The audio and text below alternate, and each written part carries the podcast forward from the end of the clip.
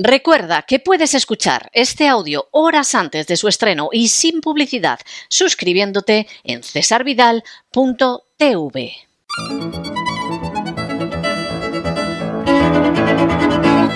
Palabras al aire con Sagrario Fernández Prieto.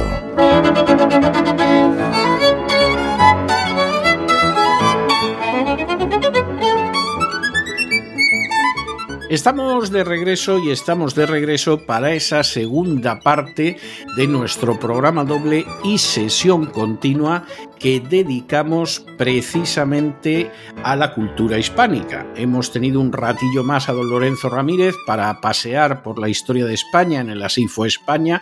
Menudo paseo el de hoy, de lujo absolutamente oriental, pero en el occidente de Europa, en Córdoba. Y luego ya saben ustedes que nos vamos a la lengua española, que es el mayor legado que ha dejado España al acervo común de la humanidad. Y ahí es donde entra doña Sagrario Fernández Prieto para que hablemos como tenemos que hablar y escribamos como tenemos que escribir en español. Muy buenas noches, doña Sagrario. ¿Por dónde vamos hoy? Muy buenas noches, don César.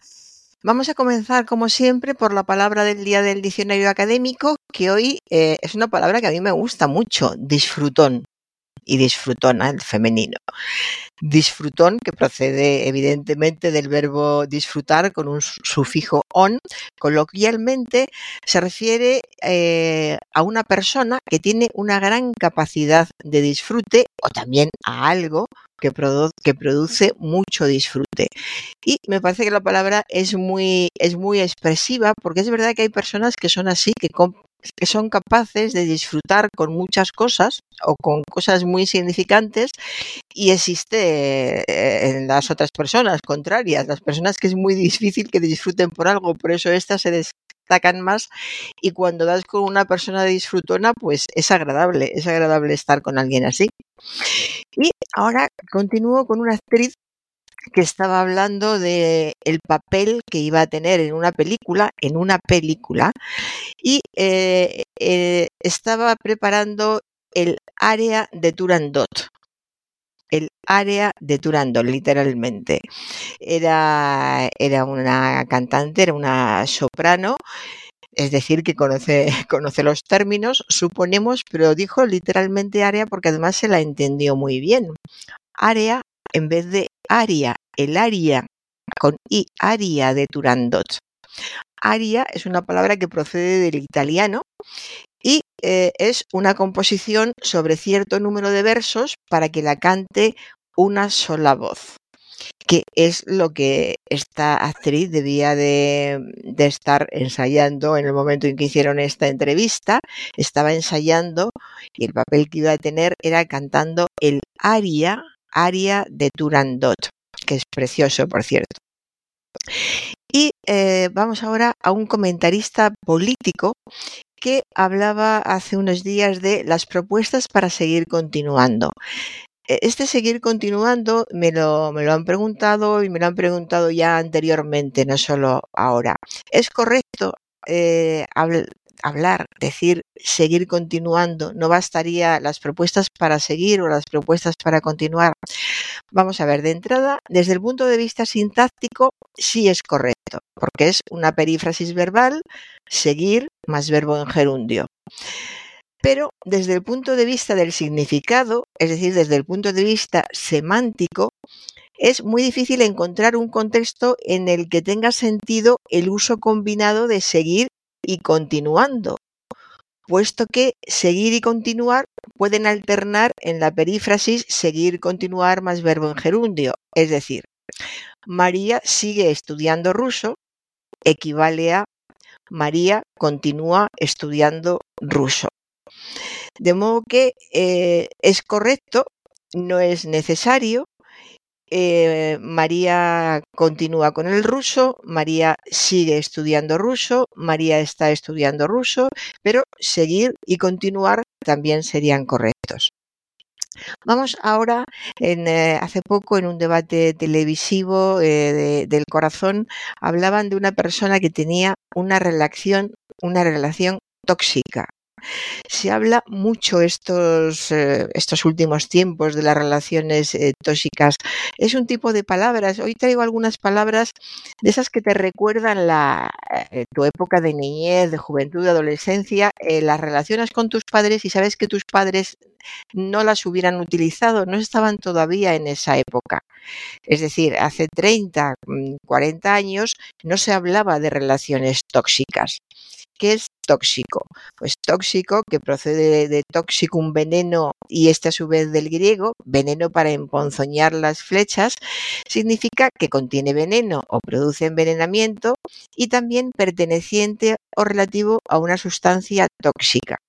Es decir, que una relación tóxica que nosotros, eh, que es como lo vemos ahora y es como nos expresamos ahora, eh, nuestros padres hubieran dicho que es una relación perjudicial, mala, eh, inconveniente, negativa, dañina, todas esas palabras y sin embargo tóxica, que insisto es correcta, es una palabra nueva en, en, este sentido para nosotros y se está nueva desde hace, lleva unos años, pero insisto, es para comprobar lo curioso que es cómo hay palabras que se ponen de moda, se extienden, pero en, en realidad eh, hace, desde hace bastante tiempo tenían otra forma de, de, de expresión, tenían sus sinónimos y se expresaban de otra manera, sí. Esto es como aquella serie de televisión sobre Viriato, en la que de pronto uno de los oficiales romanos decía que atraparan a su líder y, y, te quedabas absolutamente pasmado de lo de Viriato como líder, ¿no? Ah, tenía cosas peores la serie, pero, sí. pero de estas cosas de atrapad a su líder o conducidme hasta vuestro líder, sí. no recuerdo lo que era, pero eso que decías, anda, que el romano aquí y el guionista del romano realmente, realmente se las trae. Claro, es que el lenguaje de época es fundamental en, en, determinadas producciones y hay que cuidarlo mucho.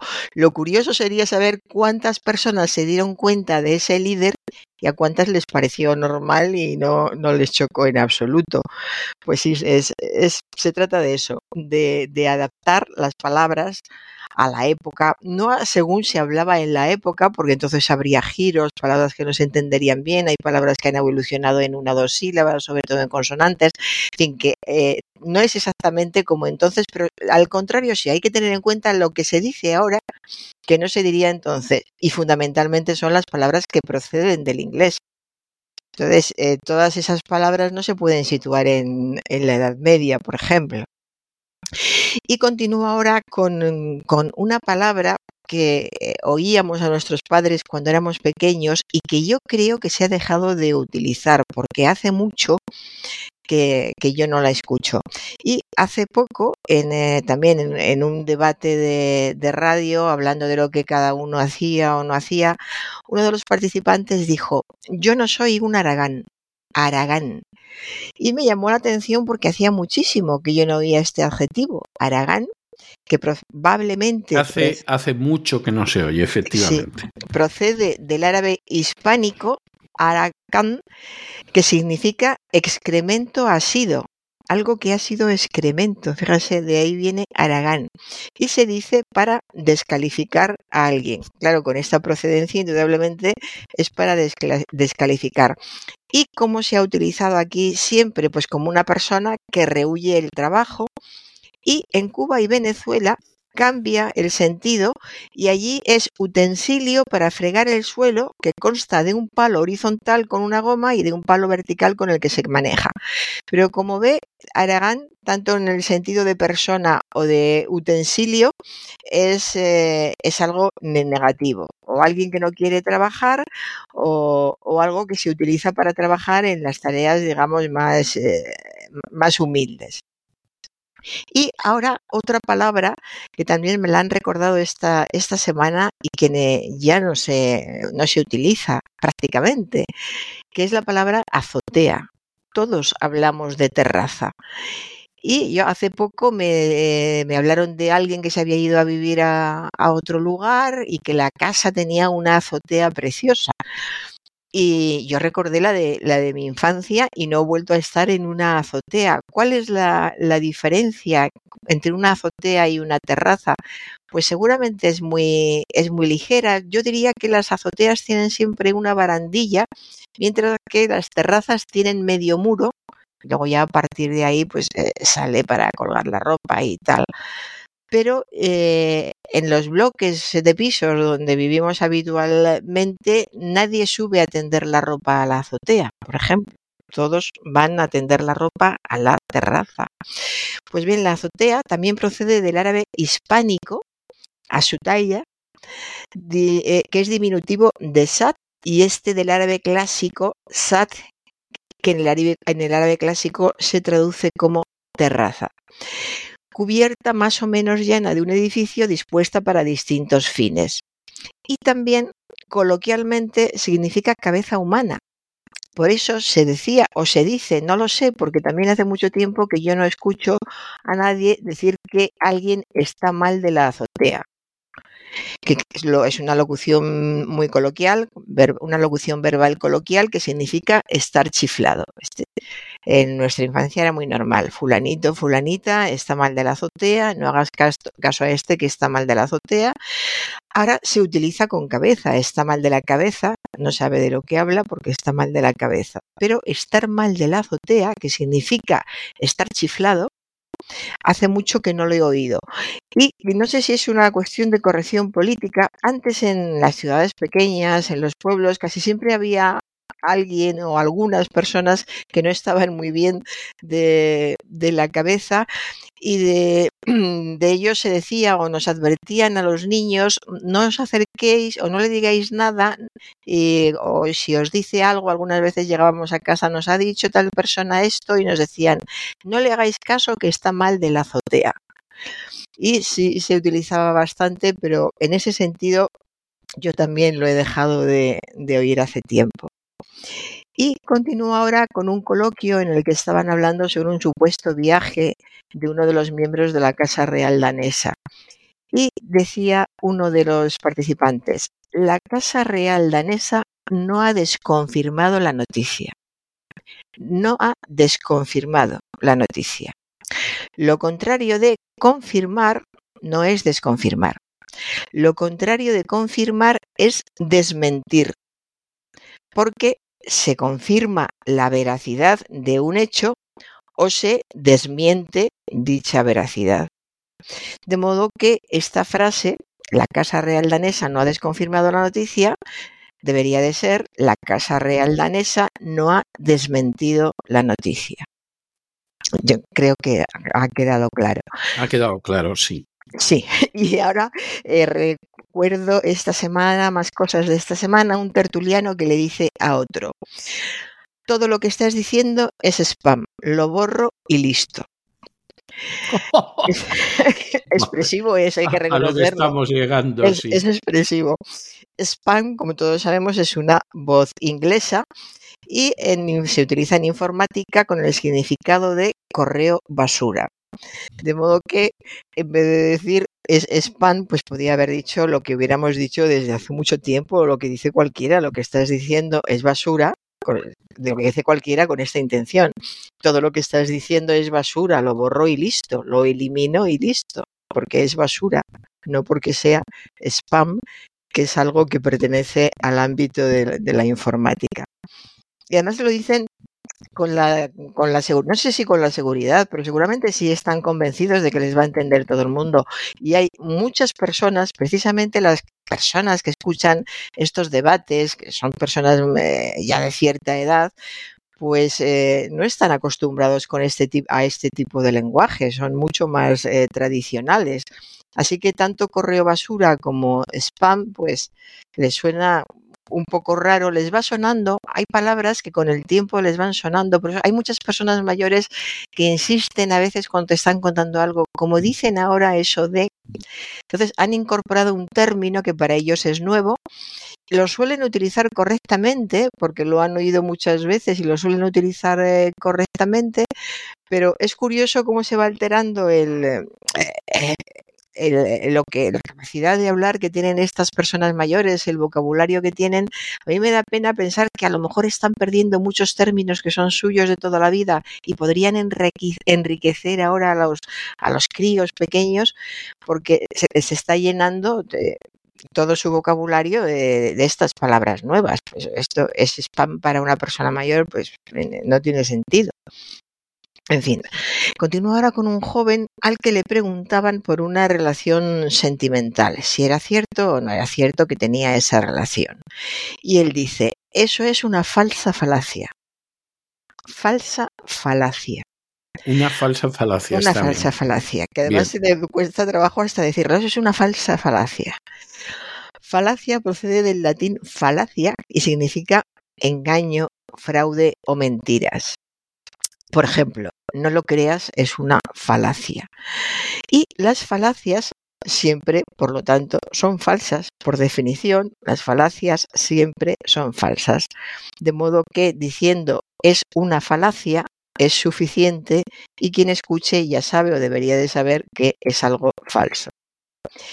Y voy ahora con una mujer en un programa del corazón que eh, estaba contando su, su historia con, con, una persona y dice, dentro mía yo sabía que mentía. Suena, suena copla, ¿verdad? Dentro mía yo sabía que mentía. Totalmente, suena copla, efectivamente. Pero dejé que me engañara, etcétera, etcétera. Dentro mía yo sabía que mentía. Además es que se mía... suena a copla o a canción de Calderón, ¿eh? O sea, el que componía para Rocío Jurado. Dentro mía... Sí, sí, eso. Pues eh, además, aquí lo que nos interesa es comentar dentro mía, que lo hemos comentado muchas veces diciendo dentro mío, que es incorrecto, pero tiene un pase dentro mío, yo sabía que mentía, pero como es una mujer, piensa que debe decirlo en femenino y dice dentro mía, yo sabía que mentía, en vez de decir lo que todos sabemos que es correcto, que es dentro de mí. Dentro de mí yo sabía que mentía. Y sí, tiene, tiene musiquilla de, copla. Y ahora, como eh, cada lunes estamos comentando alguna expresión, hoy vamos a comentar vérsele a uno el plumero. ¿Por qué se dice esto de vérsele a uno el plumero? Las frases hechas todos sabemos que son muy, muy socorridas porque son muy expresivas y algunas tienen gracia, pero hay que decirlas siempre sin cambiar un solo término. Es, lo que se llama, lo que se suele llamar fósiles semánticos. Por eso, no estuvo muy acertado alguien quien, referido a un personaje público, decía, a fulanito empieza a notársele el plumero. Lo correcto es decir, vérsele el plumero. Empezar alguien a asomar la oreja, a notársele la intención, a saberse de qué pie cojea o adivinársele la creencia. El plumero aludido no tiene que ver con el utensilio usado para desempolvar, sino con el penacho de plumas o plumero de más de un palmo de altura que coronaba el tocado de la milicia nacional surgida en 1820 para defensa de las ideas liberales. Vérsele a alguien el plumero era conocérsele la afiliación política. En la prensa conservadora de finales del XIX se dibujaba al liberal Sagasta con un descomunal morrión y su plumero correspondiente, y un pie de ilustración que decía Don Práxedes, que se le ve el plumero. Y así acabamos, don César, con don Práxedes y el Que se le ve el plumero. se ve el plumero. Se ve el plumero, sí, efectivamente es así. Bueno, pues yo le he reservado hoy algo muy bonito, porque, porque es muy bonito, que es un área de Turandot, que es mm. el famosísimo Nessun Dorma, y además eh, se lo traigo con Luciano Pavarotti. O sea, verá usted que vamos, hoy, hoy me he esmerado para que la gente disfrutara de un área de esa ópera maravillosa que es que es Turandot y además, pues ni más ni menos que con Pavarotti. La van a poner dentro de poco en el Teatro Real Turandot. Voy a ver si ah, puedo verla porque es una maravilla. Sí. Sí, sí, es muy bonita, es muy bonita, es muy bonita. Es una de las óperas que, es realmente hermosa. No todas, no todas lo, son igual. O sea, hay algunas óperas que son mucho mejores que otras, como todas las expresiones artísticas, pero Turando es muy bonita. Bueno, pues nos volvemos a encontrar el jueves, Dios mediante, Doña Sagrario. Un abrazo muy pues fuerte. Hasta el jueves, don César.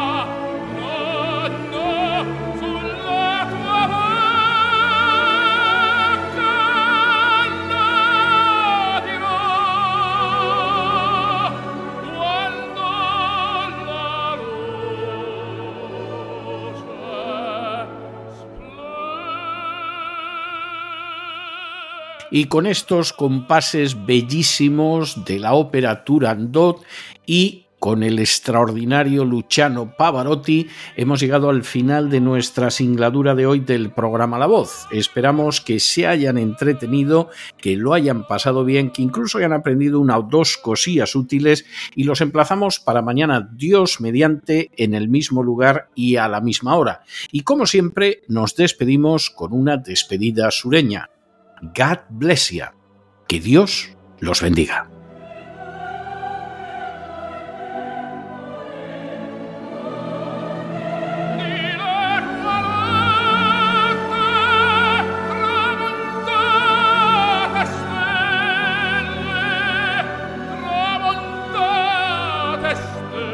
El programa La Voz es una producción de Artorias Incorporated y al amparo del derecho a la libertad de expresión no se hace responsable de las opiniones vertidas en el curso del mismo.